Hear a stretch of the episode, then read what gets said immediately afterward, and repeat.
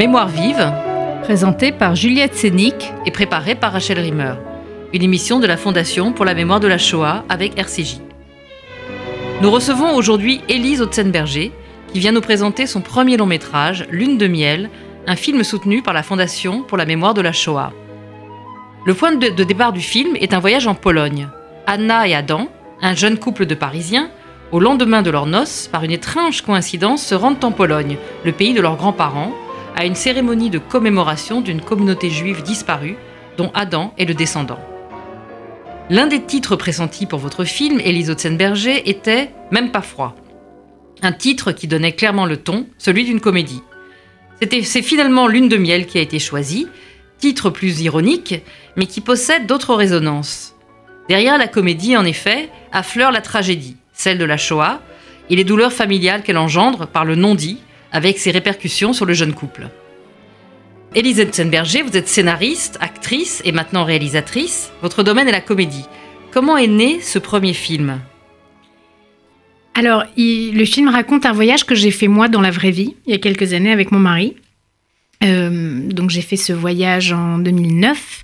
Euh, comme dans le film, euh, nous faisions tous les deux, euh, enfin ça on ne le voit pas dans le film, mais voilà l'histoire, euh, notre arrivée en Pologne est née euh, de, recherches qu'on faisait l'un et l'autre, tous les deux d'origine polonaise sur des sites internet. Enfin bon, voilà, on essayait de chercher des informations, on trouvait pas grand chose. Et puis un jour, on a reçu un mail d'une dame de, de Sgierz, ce petit village en Pologne, nous invitant à une commémoration. Donc on a accepté l'invitation sans savoir exactement à ce moment-là quand ça allait se dérouler parce que la dame était en train d'essayer d'organiser cette chose-là, mais bon, on sentait bien que ça allait prendre un peu de temps. Et entre-temps, on a eu notre premier enfant, on s'est mariés. Quand on a reçu la date de l'événement, c'était effectivement techniquement trois semaines après notre mariage. Donc on est vraiment parti euh, en lune de miel en Pologne, en laissant notre fils euh, euh, qui avait six mois et quelques à l'époque pour la première fois, pour partir en Pologne. Donc on a fait ce voyage qui était évidemment euh, très très très intense, très bouleversant, euh, très drôle aussi, euh, le vrai voyage par certains côtés. Et puis surtout, il avait quelque chose de très cohérent par rapport à nos névroses respectives, de se retrouver là, à ce moment-là de notre vie, après la naissance de notre premier enfant, après notre mariage, il y avait une sorte de de logique un peu étrange à tout ça.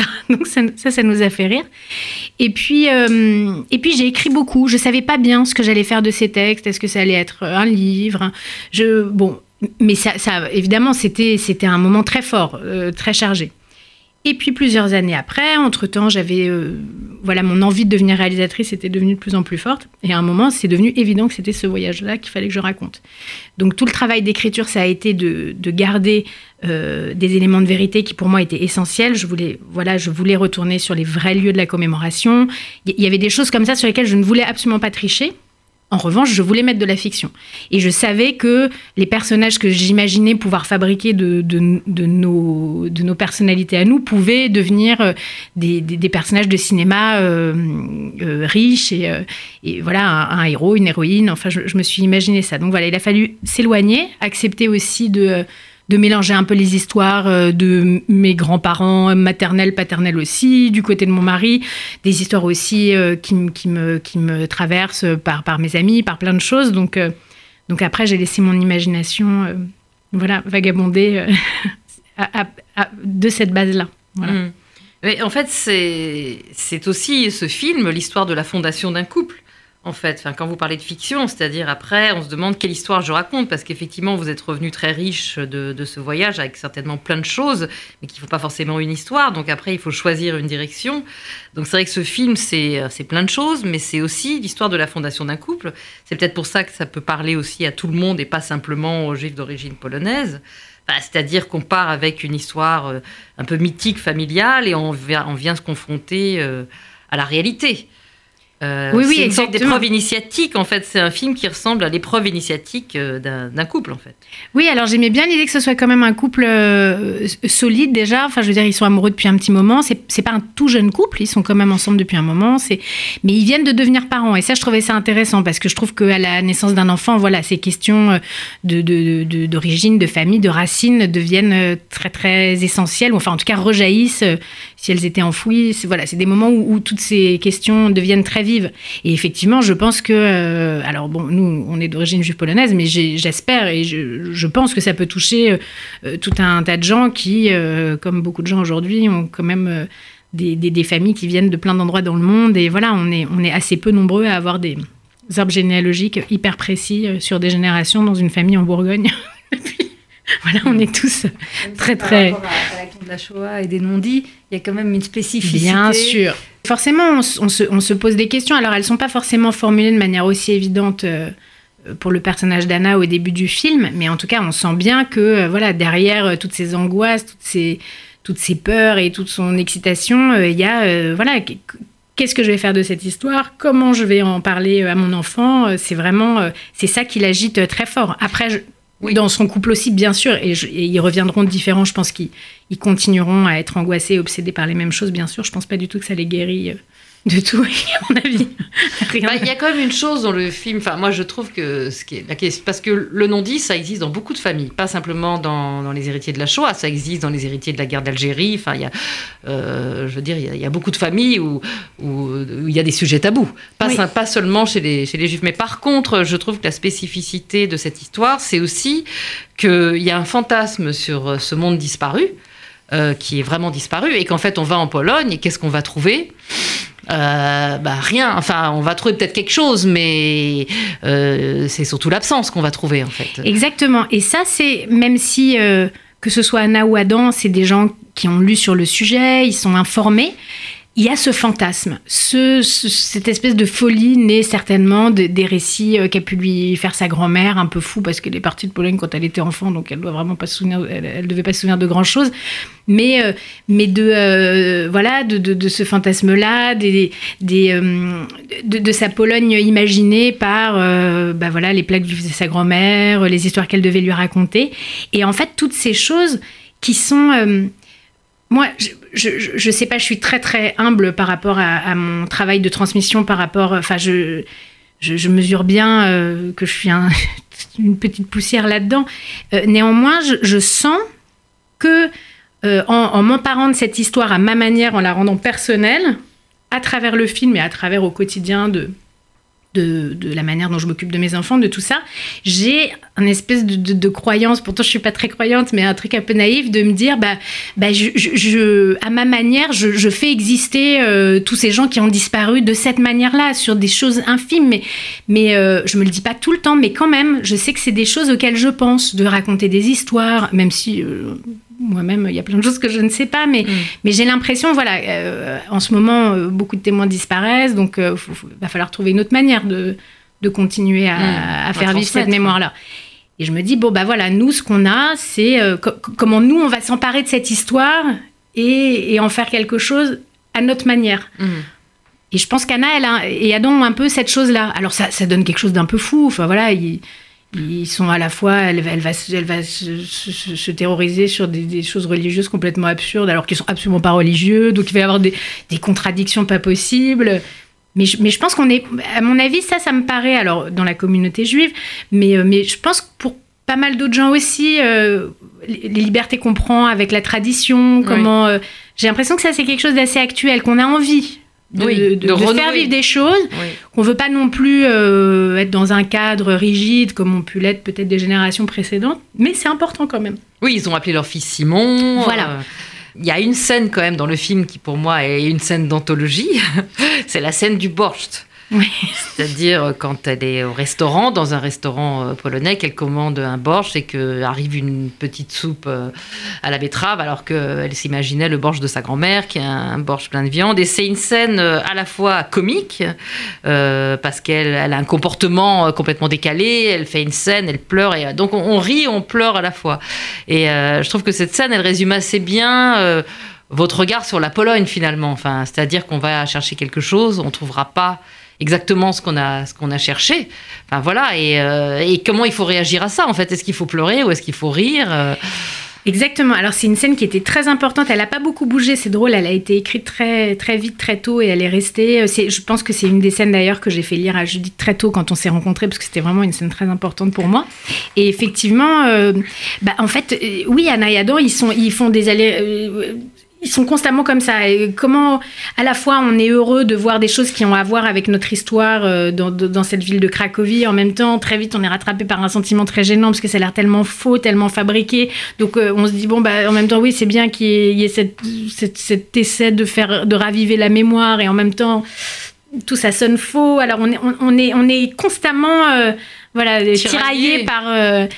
et, et c'est compliqué parce que c'est vrai que à la fois, je pense qu'Adam est peut-être plus euh, clair dans ses sentiments par rapport à ça. Lui, franchement, il n'avait pas du tout envie d'aller en Pologne.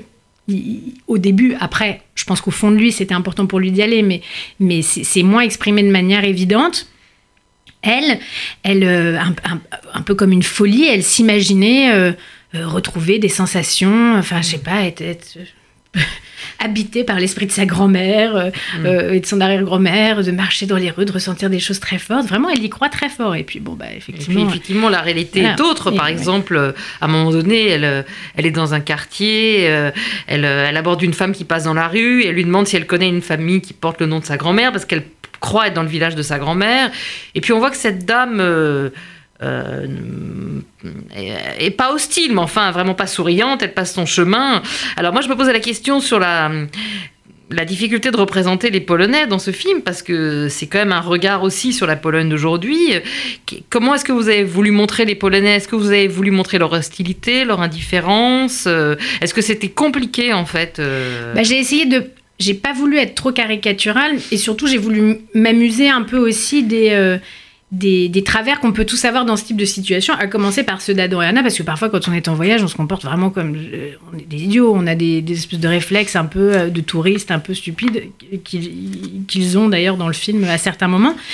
Euh, néanmoins, il y, a des choses très choquantes en Pologne quand on découvre les, les, figurines mmh. de, de, juifs avec les pièces d'or mmh. au bas des pieds, les aimants pour le frigo avec les juifs avec les gros nez. Enfin, c'est quand même extrêmement choquant.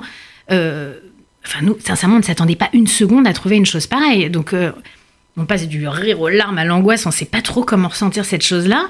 Euh, ça, il y a une scène, on filme un, petit marché opus dans, dans, le quartier historique de Cracovie, dans le quartier juif de Cracovie, où sont vendus côte à côte des croix gammées et des étoiles jaunes. Hmm. C'est quand même glaçant, quoi. donc ça, je, ne voulais pas du tout alléger mon regard sur cette chose-là. C'était important pour moi de le montrer.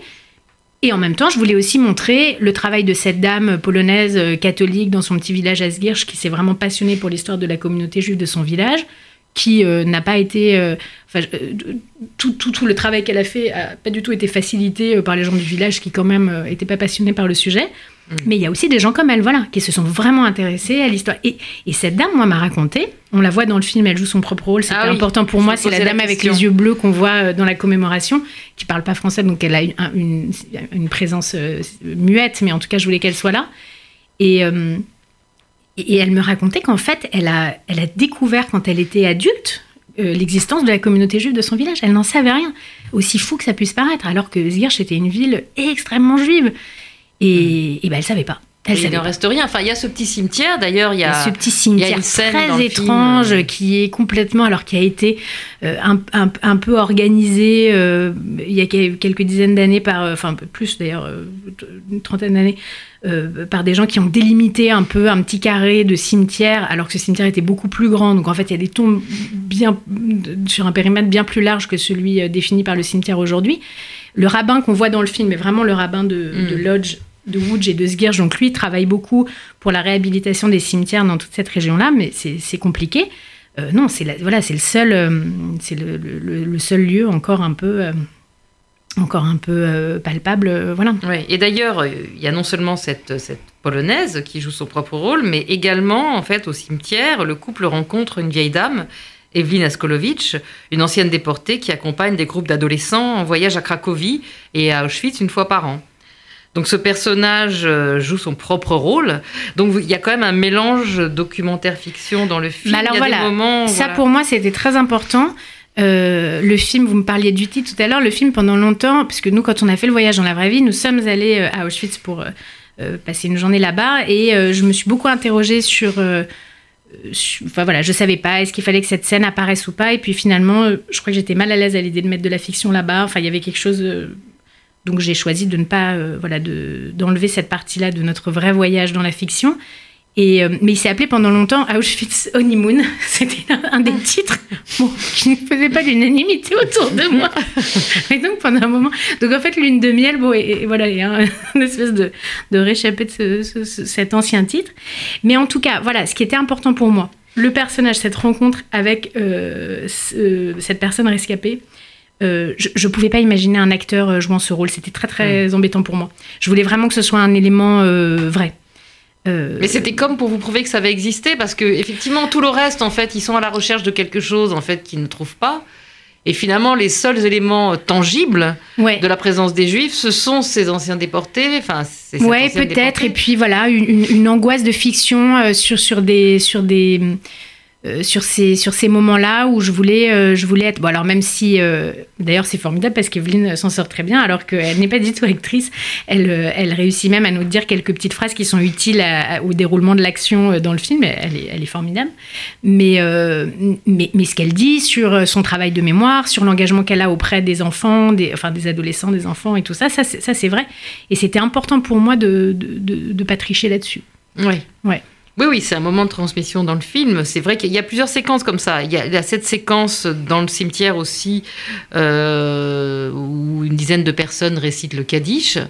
Et. Euh, et c'est un moment assez bouleversant parce qu'il y a justement, c'est là où se rencontre la, la fiction et le, et le documentaire parce qu'on a du coup, on a l'impression que les, les comédiens qui, euh, qui, jouent cette scène la vivent vraiment. Enfin, moi, il y a une comédienne que je trouve formidable dans le film, que j'adore, c'est Brigitte Rouen, qui justement euh, n'est pas juive, mais, mais on a, on, on a l'impression, enfin, il y a quelque chose qui, qui se dégage d'elle. On a l'impression qu'elle le vit vraiment, en fait, qu'elle joue. Enfin, que le fait de s'être retrouvée là, à jouer cette scène-là, a un effet sur elle. Donc, je ne sais pas comment vous avez vécu le tournage. Ah, je pense que bah, ça a été très fort. Après, je, moi, j'ai beaucoup, beaucoup préparé mes acteurs parce que. Euh, déjà j'avais envie et puis je savais que c'était un tournage qui allait aller vite et je voulais essayer de les mettre au maximum dans une, dans une position de disponibilité euh, pendant le voyage, qui vivent le voyage vraiment, même si évidemment un tournage c'est pas comme un vrai voyage, mais voilà, je voulais, euh, je voulais essayer de les rendre disponibles à ça, de les hum, de tourner plus ou moins chronologiquement, mais quand même un petit peu. Et puis, et puis voilà, moi je leur ai beaucoup parlé de mon histoire, je leur ai raconté, donc ils savaient qu'ils étaient dans le vrai cimetière dans lequel nous étions, euh, que c'était la ville euh, dans laquelle avait vécu le, le, le grand-père de mon mari. Enfin, je, voilà, j'ai été vraiment très. Alors, non pas dans un souci de. De, de, de, vouloir à tout prix qu'ils gardent mon histoire ou quoi, mais parce que je voulais voilà, qu'ils soient chargés de toute cette histoire-là et qu'ils aient bien conscience de l'endroit où ils étaient. Et, et, effectivement, bah c'est très très émouvant, c'est bouleversant. Euh, mon équipe technique, pareil, ce qu'on raconte dans le film, dans cette scène, il y a un, un, voisin du cimetière qui a récupéré des pierres tombales pour se faire une terrasse. Mmh. Oui, c'est assez fréquent ça. C'est assez fréquent, voilà. Euh, et quand j'ai raconté cette histoire à mes techniciens, la plupart ne voulaient pas me croire, me disaient mais non, mais non, mais non. Et quand je leur ai montré, parce que euh, il faut quand même avoir conscience que beaucoup de gens ont du mal à croire hein, mmh. à cette réalité-là. Donc quand ils le voient pour de vrai, ils sont euh, donc c'était des moments très émouvants, oui, bien sûr. Oui, finalement, elle finit par parler parce que l'histoire ouais. du film, c'est aussi euh, euh, l'histoire de, de, la libération de la parole, de la transmission. C'est-à-dire que la mère n'a jamais rien raconté à sa fille, Anna, euh, et puis tout d'un coup, elle apparaît. Mais parler pour dire quoi? Bah, pour, pour, dire, dire qu'elle sait rien, en fait. Exactement, pour dire qu'elle n'a pas grand-chose à dire, mais j'aime bien cette idée. Alors là, c'est c'est plus de la fiction, mais, mais j'aime bien l'idée que les parents, euh, que les enfants, pardon, aident les parents, enfin que les, que les enfants puissent décoincer une parole. Mmh. Je pense que, bon, ça n'arrive pas toujours malheureusement, mais que, euh, en tout cas, si, ça, si la parole doit être libérée, j'ai l'impression que souvent les enfants peuvent, euh, mmh. peuvent aider. D'ailleurs, je vois par exemple Evelyne Ascolovic, je me racontais que c'est vraiment ses petits-enfants qui l'ont poussé à parler. Mmh. donc souvent, souvent c'est la troisième génération. Voilà. troisième génération. Exactement, il y a ça. Mmh. Euh, alors là, euh, la mère d'Anna n'a aucune envie qu'elle parte en Pologne, ça la terrorise et tout ça, mais bah, n'empêche, elle est allée, Anna est allée jusqu'au bout de son idée mmh. et elle aura quand même réussi à, à, faire naître quelque chose euh, chez sa mère, à, à, à débloquer quelque chose. Mmh.